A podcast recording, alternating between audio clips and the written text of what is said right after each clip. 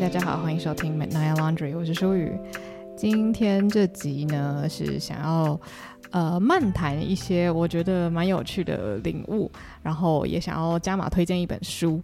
那这本书其实我之前就一直还蛮想看的，因为它算是一本名人散文集。这个名人呢，我我其实也没有跟他很熟，但是他就是一个非常家喻户晓的辣妹。反正这个名人就是 Amrada，然后他本名叫 Emily。那因为他的那个姓比较长，所以他的粉丝或者是知道他的人可能就会叫他 Amrada，就是 E M，然后 R A T A 这样子。然后我第一次认识他应该是看《控制》的时候，但他其实在出演《控制》之前就已经是一个蛮有名的模特儿了，就是因为他要出演 MV 啊，然后拍很多不同的行路跟品牌合作什么之类的。但是我第一次看到他，应该算是在电影里面看，然后他跟班艾弗列克有演对手戏这样子，然后在电影里面他是饰演呃，我记得是班艾弗列克的小三。那总之他在他的模特儿工作生涯，然后还有在他演控制的这个经历之中呢，其实大部分的人都会专注在他非常姣好的身材，然后他之前也是因为他身材非常好而出名。我觉得就当然模特儿这个工作本来就是你身材所谓。很传统定义上的好你才能做的嘛，但我觉得 Emily 她比较特别的地方就是她的身材，呃，用某一种方式来说，可能可以说有点不科学吧。这不科学的原因是她的。身高其实并不高，就是跟我差不多。就是我觉得不是说矮，但是以模特儿来说的话，他的事业会有一些限制，就是可能不能够走呃时装伸展台。但当然，他现在已经是一个大名人了，所以身高对他来说并不是一个太大的阻碍。但是在他当年还是一个小模特儿的时候，可能很多人都会嫌他说哎他很矮啊什么的。但是呢，他有一个很特别的地方，就是虽然他很小只，但是他胸部非常大。因为通常就是身材这种东西比较是比例原则嘛，就比较小资的人胸部可能会比较小一点，可是 Emily 不是，所以她因为她身材这个优势就得到了很多的关注，然后也有很多的骚扰随之而来，这样子，所以她一直从小的时候还没有进入模特儿产业就已经。因为她的外表有经历到很多可能我们平常人不会经历到的事情，那后来她又进入了一个以身材以及外貌为主的产业嘛，那所以就会有更多矛盾的事情发生。就是你一方面可能需要维持非常好的身材，然后跟确保你一直都是看起来很漂亮的，可是同时你这样子靓丽的外表也会给你带来很多的烦恼。这种东西大家应该不是第一次听了，可是他之前就是出了一本书，然后我觉得算是得到了蛮好的回馈。那那本书叫做《My Body》。然后我之前就一直还蛮好奇的，但是我在看之前，其实也已经接收到很多网络上的人对他的。嗯，算是比较负面的评论吧，可能会觉得哦，他是有点伪君子啊什么之类的。但我就觉得好，我一定要亲自看完之后我再做决定。然后前阵子呢，刚好他有出繁体中文嘛，虽然我本来想说要看英文版，可是因为我也蛮想看看他繁体中文翻的怎么样，所以我就看了中文版。那我觉得他其实翻的还不错诶，就是读起来很顺这样。所以我觉得如果你中英文都能读的话，我觉得可以看，就是当下你比较想看中文还是英文这样。虽然读英文，我觉得会更理解他整个背。背后的语义吧，我想。不过，就我其实也蛮推荐大家可以去读繁中的。我觉得他的那个书封的设计很可爱，很漂亮。那这本书我读完之后，其实我的想法非常的复杂。然后也是为什么我会想要录这集，因为如果我读完之后，我就觉得，哦，对对对，就是女性就是被物化，我们都要站起来。你知道，就是姐妹们要互相帮助。如果我的心得是这样的话，我不觉得我会在这边录这一集，反而是因为我在读这本书的时候，我的心是一下子觉得非常的同情他，然后一下子是觉得就是抓头，觉得为什么我要在这边看这本书，就是一直这样来来回回的啊、反复的跳跃，所以我就突然因为这样子的感受，联想到了我。这几年吧，或者是说这半年以来，常常感受到的一种愤怒，所以我很想要来跟大家聊聊这个愤怒。然后不知道大家会不会在生活中的某些地方也有这样的经历，也非常欢迎大家，如果听完之后有什么样的感想，可以与我分享这样子。那总之呢，这本书《My Body》它的中文翻译叫做《我的身体，你的商品》。我觉得它的中文算是蛮认真的，想要把它的。呃，书的语境翻出来，就如果是 my body，就我的身体嘛，可能不认识 Emily 的人想说这是谁，就是既不知道他到底哪里有名，也不知道这本书在讲什么嘛。但因为他在美国，我觉得算是非常有名，所以不需要再为这个人多做解释。可是我觉得繁体中文版还蛮贴心的，就是他让你很快的意识到说啊，这个人应该是一个长期被物化的人。然后你再去了解他的背景之后，你就会知道说啊，为什么他的书名会翻译叫做《我的身体，你的商品》。那我觉得无论你认不认识艾米丽这个人，你在读的时候应该马上就是会有点进入那个很想很想继续阅读的那个心情。我觉得他的文笔是真的很好，尤其是他在叙述他过去经历的时候，我觉得他很会挑选事件，然后以及编排他叙述的时序。我不知道这样讲是不是很具体，但总之我觉得，虽然他在叙述的都是发生在他身上的事情，可是我觉得你要怎么样去回溯，或是怎么样去描述一件曾经发生在你身上的事情。这个是需要智慧，然后跟跟文笔，还有就是你的才华的，所以我是蛮认可他在写作这方面是真的很有天分啦。对，那我觉得他在书的前半段其实蛮大程度在描写他跟他家人之间的关系，因为他的妈妈，据他所说，也是一个一直以来都以他漂亮外表撑住这样子。那他的母亲是一个老师，并不是在演艺圈的人，可是大家也知道，外貌这件事情不只是名人会受到影响嘛。你今天不管做什么工作，外貌都会是一个可能跟你生活息息相关的东西。就算你在学校，以前大家也会说，诶，有的老师看学生长得特别好看，或是特别是他喜欢的型的话，他可能会对他特别好，或是他可能潜意识就是比较喜欢那个学生，然后他就会不小心有一点点差别待遇。这个跟演艺圈是没有任何关系的嘛。所以其实艾米丽从小她就知道，她妈妈有把这个美貌遗传给她。那同时，他妈妈也把这个压力加注在他身上。例如说，妈妈有的时候可能会担心女儿长得比她漂亮啊，或者是担心女儿不够漂亮，或是担心女儿太漂亮，或是告诉女儿说你一定要有自信，因为你超美。就是总之，我觉得在他的生活中，漂不漂亮这件事情是一直会出现在他们的对话之中的。那我觉得这件事情对我来说就非常新奇，所以在一开始读书的时候，我的这个。想要读下去的抑郁，主要是来自于就觉得啊，有这种事情，就是怎么讲？我觉得事情是这样子的，我觉得我自己很漂亮，然后我的家人常常肯定会说：“哇，你这样好漂亮哦，你这样穿真的是美炸了。”可是你知道，就是我觉得我自己很漂亮，还有我家人跟我说我很漂亮啊，这个观念呢，是来自于我喜欢我自己而产生出来的一个思维，并不是我认为大家看到我的时候会觉得：“哇，你真的很漂亮。”我想大家应该都有这样的经验吧，就是你知道吗？你常常有的时候看着镜子，觉得嗯，我今天真好看。但是这个好看是来自于因为你真心接纳你自己所得出的那个喜爱。但是你也知道说，今天你走在路上，大家在评比你的时候，如果今天真的有人要做一个外貌评比的话，你可能不会是在最最最最上层的这样。就是我觉得人常常会有两个脑袋嘛，就是一个脑袋是你知道这个社会是如何评比你的，但是你又有另外一个小脑袋是。你会很认真告诉自己，可是我很喜欢我自己，我觉得我很好看。我妈妈说我很漂亮，这样子，对，我就觉得我只有体会过我真心喜欢我自己，所以我觉得我很漂亮，那个漂亮。但是艾米丽所经历到的这个困扰呢，是全世界的人看到她都会有一种啊，也太漂亮了吧，或者是会有这种星探呐，或者是这个模特儿探就停下来说，哎，你女儿一定要去当模特儿。就是她从小到大就经历到了很多这样的经历，所以她当然也会知道说，哦，原来我的美貌是可以拿来做些什么的，或者是哦，原来我的美貌会吸引到这么多的关注，那我应该要对于这个关注感到开心吗？我应该要对于这个关注感到觉得害羞吗？还是怎么样子？那我觉得，当小孩子在经历到这些事情的时候，大人的反应。就会决定你怎么看待美貌这件事情。那我觉得艾米丽所长大的环境其实是蛮有趣的，我很推荐大家可以自己去看看，就是她的父母对于她是长得非常世俗的漂亮这件事情是有什么样的看法。我个人是觉得她算是在一个有点小矛盾的环境长大的，但不得否认的是，她很小的时候，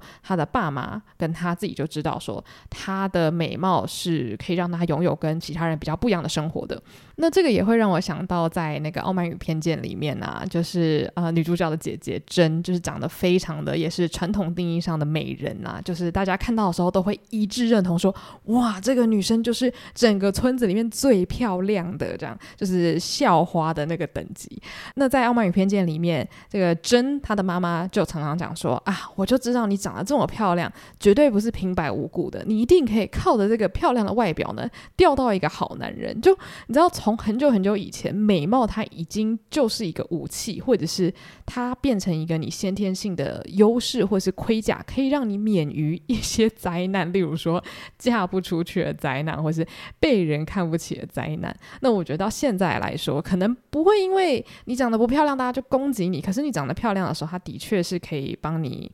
呃，加分吧。如果你真的有想要走这一行，或者是你希望可以在一个环境里面有一点呃出类拔萃的话，你的外貌的确可以担任一个加成的作用。对，所以我觉得前半段大概是在讲述这些事情。那我觉得在读后半段的时候，我还是会有那种很新奇的感觉，因为他工作的环境是演艺圈、模特儿圈，这个是我完全没有经历过的事情嘛。那我身边也没有什么在模特儿圈工作的人，所以在读每一个篇章的时候，我都会觉得，哦，原来模特儿的世界是这样子，很高压，然后可能会让你对你自己的身体的看法是很扭曲的。可是老实讲，这些东西你可能平常也会从大众。媒体上面有所耳闻嘛？那我自己最喜欢，或者是我自己最想要看到的，其实是艾米丽她在这个环境里面，既是既得利益者，又是被剥削的人，她怎么样去面对这样子的矛盾感？那我说她是既得利益者，是因为她的外表的确让她比其他。的模特儿更有机会被注意到嘛？因为毕竟她是真的长得很漂亮，然后她的身材也是真的非常好，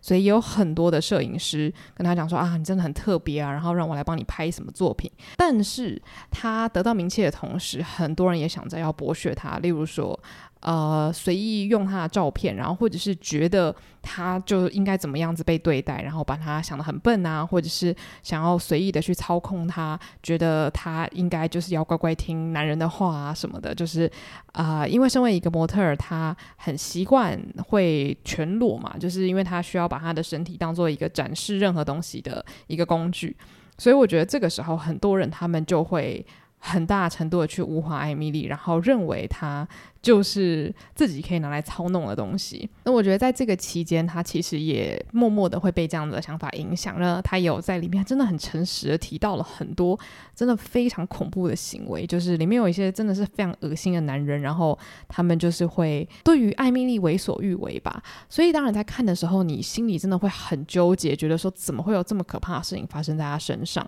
但是不可否认的是，他靠着他姣好的外貌得到了不只是名。名声，那还有金钱，那甚至很多人他可能真的非常希望可以出演戏剧，然后成为演员嘛。那他也获得这样的机会了，只是他后来说他并没有那么想要当演员，因为当演员他能决定的事情太少了。他希望他未来的工作他的决定权可以高一点，所以如果他真的要演戏的话，他可能希望自己也可以参与制作之类的这样子。所以他现在也没有什么在演戏这部分。但总之，他是拥有这样一个很好的机会嘛。毕竟控制也不是一个什么小小的电影制作，而是一部超级大巨片，对吧？所以也让他收获很多的粉丝。那当然，同时也会有很多奇怪的变态爱上他什么的。然后或者是很多人都在网络上讲说，哎，为什么这个女的做什么事情都是要脱衣服啊？她到底什么时候就是可以只出一张嘴，就是不要靠她的身体赚钱？那我觉得，当然这个又回归到了很多人对于使用身体赚钱是有很多的偏见的，或甚至觉得哦，就是它是一个最简单的选择。就是如果我有一个好的身材的话，我也要用它来赚钱。可是他当然付出了很多代价嘛，就是他无时无刻不想着他要怎么样维持他的身材，或者是别人怎么看待他的脸，或是别人怎么样子去评价他，然后这个可能会影响他在这个。戏剧界或是模特儿界的身价，那但是他在真的获得名气跟一些权利，然后还有金钱之后，他也成立了自己的公司，他也开始卖自己的比基尼。那当你在网络上有一些声量的时候，你就可以运用这些声量去赚钱嘛，这个大家都知道啊。那所以在做这些事情的期间，他又感受到另外一种矛盾，这个矛盾又是大家会说他是伪君子的主要原因嘛，就是他一方面恨这个体制，可是一方面。他又需要这个体制来让他赚大钱，让他拥有权利，他才可以去打倒所谓的啊、这些可能父权主义的人，或者是打倒这些用资本主义去玩他的人。等于是，如果你要在这个游戏规则里面上位的话，你就是要搞懂这个游戏规则，并且好好的去使用这些规则，然后让自己爬上去嘛。这应该是很多人都在做的事情。那甚至是你可以说，任何事情都差不多是同样一个原理。如果你不想被老板剥削，你就是要努力往上爬。看你是要自己出来啊、开公司当老板，还是说你要成为一个有权力的人，然后去惩治这些啊、曾经对你不好的人，等等等的。但反正道理都是一样的，就是你要变得比他更强大，用他的魔法对付他。可是艾米丽她现在的这个身份比较有点像是成为了一个女性主义的代表之一吧。那或者是物化女性的批判者之一，他会很认真的告诉大家说他的心路历程是怎么样子，然后他认为他在这个期间受到了哪些委屈。那同时他也会点出自己的伪善所在，所以这个是我欣赏他的地方，就是他并不是毫无意识的觉得说我一面倒的就是受到委屈，然后大家都利用我，然后我没有得到任何好处。因为事实上他靠着这些关注的确建立了他的一个帝国，然后他有非常非常。非常多的粉丝，然后他的话语权也变得越来越大，所以他在这之中的确得到了很多他想要的东西。尤其是当他拥有权力跟拥有名声的时候，大家会愿意去阅读他写的文章，愿意去听他的 podcast。然后他如果今天想要访问一个他觉得很重要的人，大家也会因为他的名气而觉得哦。既然你觉得这个人很重要，那我也要听听你跟他的访谈。就是他用他的名气，其实我觉得做了许多蛮棒的事情。就例如说，他现在有他自己的 podcast 嘛，不只是他出版了一本书，他更可以利用他的语音节目去跟他的粉丝互动啊，然后请他觉得很重要的人上节目啊，一起讨论啊，对于这个社会政治、女性议题的看法。这样，我觉得这些都是他在拥有这些权利之后所做的，让我觉得很欣赏的事情。但是同时，你也不可否认的是，如果你看他现在在做的其他工作的话，你会发现他还是很认真的去喂养所谓的呃人人类对于美貌的执着嘛。等于是说，他一面批判这个社会，但是一面又继续玩着这个游戏。所以我觉得。首先，我欣赏他承认自己所做的事情之中的矛盾之处，然后他甚至也会提到说，他可能在做这些事情的时候觉得很有罪恶感，觉得可是我又不是故意的，我也不我也不是真的想要这样子玩这个游戏，可是我就是需要啊，因为我就不是那些在上位者啊，所以我需要得到更多的权利，更多更多更多，我才可以去真正做我想要做的事情。那但是我觉得。他不免俗的还是会让大家得到了一个很混乱的讯息，就是，所以我们到底要怎么样？那也就是为什么我在读完这本书之后，我领悟到最大的一件事情，就是你永远都不能指望一个觉醒的他人能拯救你，或者是能够化解你的不安以及不安全感，或者是你也不会因为一个漂亮女生告诉你说她有的时候也讨厌自己，你就会因此比较喜欢你自己。我觉得。顶多你能得到的是，你会更加的明白人跟人之间的相似之处可能比你想象的高，或者是你更可以去感他人所感，然后不会因为别人外在的标签而去定义他这个人就是怎么样子。但是尽管这件事情会发生，并不会因为这些你认为好像是人生胜利组的人跟你分享说啊，其实我有我自己的痛处，其实我在做这些事情的时候我也觉得很痛苦，并不会因为他告诉了你这件事情之后，你就觉得哦，那。我以后也不要再去玩这个资本主义或者是呃传统审美价值的游戏了。我再也不要用这样的眼光去看我自己了，因为你还是看到这些传统上的既得利益者继续痛苦的玩这个游戏嘛。那既然他们都玩下去了，你如果不把头洗下去的话，那你何去何从？你会变成那个呃勇者。但是这个勇者他会不会真的得到所谓最后的胜利，或是你真的有办法啊、打从心里爱自己嘛？这个是一个问号嘛？所以我觉得没有人会啊、在一开始就想说好，我就要去当那个烈士，我要确保我可以带领所有的人走上所谓我觉得比较好的道路。就是其实，在看这本书的时候，我就是一直内心很纠结，想说 Emily，Emily，为什么你不能再多做一些？或者是如果你觉得这个体制真的这么的崩坏的话，为什么？那么你在展现自己的时候，依然还是用最传统定义上我们认为美的方式，就是依然会强调瘦啊，然后就是要看起来很完美啊、年轻啊等等等等。可是，当然，我觉得这个首先就是他身材本来就很好，所以我并不是在批判他说他啊身材很好，这是一个原罪这样子。只是我觉得他在展现自己的时候，依然是强调那一些他原本觉得让他受到。枷锁禁锢的那些特质。可是反过来想，如果今天是我的话，我真的会想要去推翻原本我就是被植入的那些想法吗？如果我真的拥有很好的身材，那虽然别人可能会去物化我，或者是呃会去用很很奇怪的眼光去批判我，但是我真的有。需要去因为这个样子，然后就推翻一切，想说好，从此之后我就再也不要展现我的身材，因为的确展现我的身材，也许会让我感受非常良好。无论这个是社会告诉我的，还是我自己天生就有这样的想法，我已经分辨不出来了嘛。我们已经受到这个社会的社会化了，所以很多事情你已经分辨不出来，是你这样觉得。还是社会告诉你是这样子，就有点像是性别这种事情。如果今天有一个小孩生下来，你完全不告诉他他是什么性别，他会不会长大之后他就觉得什么性别是什么能吃吗？就是我我不知道我是什么性别，我也不想要把我自己禁锢在某一个性别的框框之下嘛。我觉得这种东西有点不能说鸡生蛋蛋生鸡，但是就是你已经搞不清楚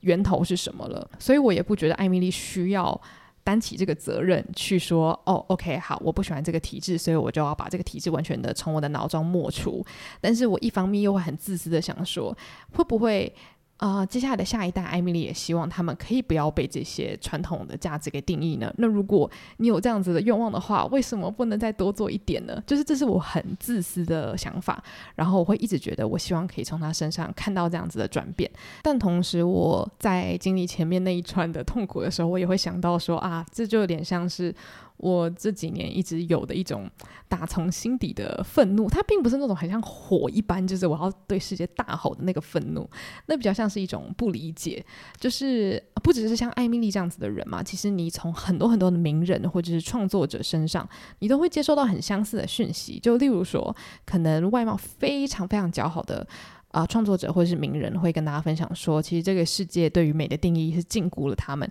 然后让他们一直都很痛苦，觉得一直要用最好的啊、呃、样貌呈现给大家，然后。啊、因为大家要对他们有这样的期待，所以这个期待又会让他们压垮自己，很不快乐。可是，在你深深被他们的言论感动之后，他们未来呈现出来的东西依然还是最完美的自己。所以，就像我前面讲的，你又会接收到一个很混乱的讯息，就是那你到底要我们怎么样呢？就是我们看着你的时候，你依然还是展现出最完美的你，我们依然心生向往。但是同时，你又告诉我们这个体制是不对的，这个体制是有毒的。那我们是要开心的去经营在这个有毒的社会呢，还是？我们才是那个需要做出改变的人，那或者是像很多的人都会讲说啊，这个演算法啊，或者是呃人类对于短影音的呃需求或者是着迷啊，深深的改变了人类创作的方式。然后很多人可能会讲说，哎呀，你看，就是我以前靠着就是。呃，创作得到了这么多粉丝的喜爱，可是你看现在这个演算法，或是现在人类的这个耐心变得这么短，就变成是说我真心想要创作的东西都没有人要看，大家都没有那个耐心去吸收，所以我就必须要去迎合这个演算法。但是同时，我也会有一个大灾问，就是通常会说这些话的人，当然有一部分是他还在努力往上爬，但是有很大一部分是他已经。建立了一个自己的商业帝国，或者是他已经变成了一个远近驰名的人。那我我我想问的就是，既然你有这样子的资源，或者是既然你可以冒险的资本变得更多的时候，为什么你不愿意去做你所谓的自己？做你所谓你觉得有价值的内容，你还是要当那个迎合演算法跟迎合大众的你呢？就是跟其他创作者比起来，可能你赚的钱，如果你不迎合市场的话会少。可是大家已经很喜欢你了，所以你一样可以得到很多的关注。那为什么你不用你这样子的力量去成为你在社会上想要看到的那个改变呢？为什么你还是要玩这个游戏，然后一面叫苦连天呢？就是我常常会看到这样子很。混乱的言论或者很矛盾的言论的时候，我内心就是会有一种愤怒，觉得说，可是你明明已经是在这个圈子里面最有话语权的人了，为什么你还是要这么做呢？我我这里的你。不是一个特定的人物，其实是一个集合体。就是我认为很有能力，然后很有资本去冒险的人，然后却批评这个体制，然后又要玩这个体制的游戏。我就觉得你不可能在这样子的情况下得到真正心灵上的安宁嘛。或者是如果你真的想要推动些什么的话，那这个东西永远都会卡在中间，因为大家接受到的讯息就是卡在中间。你一方面告诉我要爱自己的身体，但是一方面你又疯狂的展现就是你超细的腰窝，虽然那这个腰窝可能是天然的，不可否认的是，这样子的讯息，它可能就没有办法完完全全的被接收住了。因为我依然是看到你用最符合传统定义的东西去获得大家的喜爱。那在获得喜爱之后，你再去做其他你认为真的真的很有意义、可以改变世界的事情。那所以，我就是常常会在这个回圈里面思考说，诶，那。我呢？那我到底想要成为什么样子的人？或者是我是不是也在做类似的事情？就一方面觉得啊，这个审美观真的不 OK，可是一方面又希望自己可以变得很漂亮，或者是一方面看着别人的照片，然后觉得说啊，要是我长这样就好了。反正就是会有很多这样子的纠结嘛。所以其实根本上来说。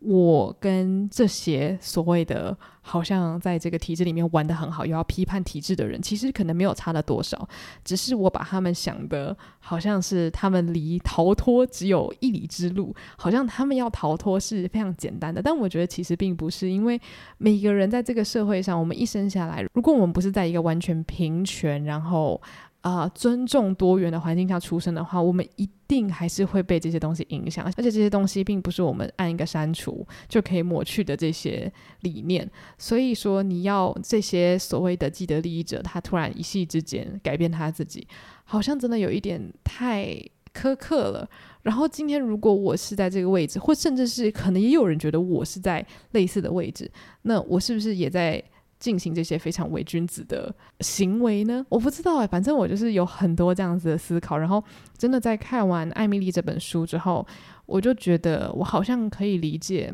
我的那个愤怒来源是什么了。理解了之后，我就想到说啊，原来我以前对很多创作者也是一样的愤怒，就是这些愤怒的源头都是一样的，就是我认为他们比我更有能力去改变这个社会，我认为他们只要改变了。我的不安全感或是我的愤怒就会消失，但是其实并不是嘛。就算今天这些所有有能力的人，他们都不玩这个游戏了，我可能还是现在的我，我可能还是会有这些不安全感。能够拯救你自己的人，可能就只有你自己而已。就是，就算你觉得其他人的觉醒可以帮助你拥有更多的队友，可是队友终究只是队友，很多东西他们走到终点，并不会因此拉你一把。所以我觉得这句话虽然听起来好像很绝望，可是某种程度上来说，我觉得也是非常有希望的一个领悟吧。就是我不需要因为艾米丽出了这本书之后，就突然觉得说，OK，女权现在就是往前走。因为你看，这个世界上最被大家喜爱，就是曾经有人说她是世界上最美的女人嘛。最美的女人都在批判这个制度，都在批判这个体系了。我是不是应该也要放过自己一点？可是我觉得我放过自己这件事情，其实跟艾米丽没有任何关系，没有人会来拯救我，然后我也不需要艾米丽来拯救。那我自己走在这条要脱离体制的路上，其实是需要完完全全的靠我自己去做这个决定的。那虽然最后的结论听起来非常的八股，可是我的确觉得很多人都在期待所谓比他们更厉害、有能力的人可以先去冲破这个枷锁，可以先去当一个很良好的示范。但是我要说的就是。我觉得其实这样子去看其他人，好像也有一点点不太公平。我我是说我自己啦，我我觉得我之前有这样子的一个心态，觉得好像他们比我更有能力。那这个他们比我更有能力的想法，是来自于他们比我更常出现在荧光幕上面，他们比我拥有更多的所谓的认知度。或是更多的权力、更多的金钱，但是用这样子的方式去衡量他们甩开体制的快速程度，好像是一个不是很正确的量表。所以我觉得，当我发现我自己有在前进的时候，那个才是真正的前进。其他人的领悟，他顶多只是告诉我说，这个世界集体意识。可能有在一起移动，代表说很多人都在跟我走在同样的道路上。那也许我会因此得到一点点的激励。可是我现在已经比较不会去想说，OK OK，现在这个创作者开始全心全意的做他觉得有意义的事情，这个世界会带我一起变好。这个世界要变好的主因，我觉得还是要我自己下那个决心。那下这个决心，可能就会让你成为感觉一开始可能很像烈士，就是就是那个牺牲自己的那个劣势。因为其实很多时候你在当那个第一个，或是当那个冲破体制的人的时候，你看起来就很像一个笨蛋嘛。你看起来就很像一个明明知道该怎么走，可是却不那么走的笨蛋嘛。那其实你说大家愿意成为笨蛋吗？我并不觉得很多人想要成为笨蛋。那我觉得如果我今天愿意开心当那个笨蛋，或者是我在冲破这个枷锁的时候，我觉得很幸福的话，那我觉得是我自己的幸运。但是这件事情跟其他人没有太大的关系。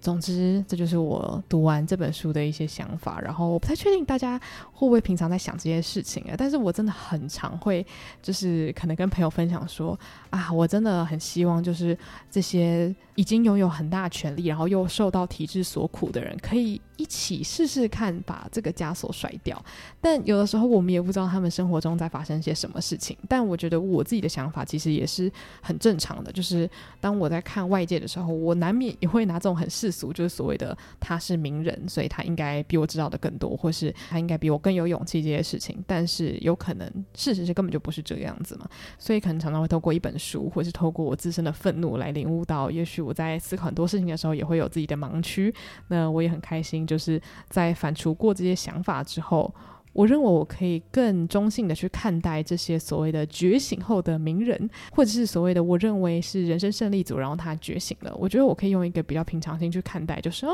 ，OK，good for you。但是我要怎么往前走，还是我要自己去想办法，不会因为他们的成功而把我拉向前。但我觉得这样的话，就代表我自己其实是很有力量的。那那些所谓的名人，或者是那些所谓你啊、仰望的人，他们跟你其实是在同一条线上的，并不会因为。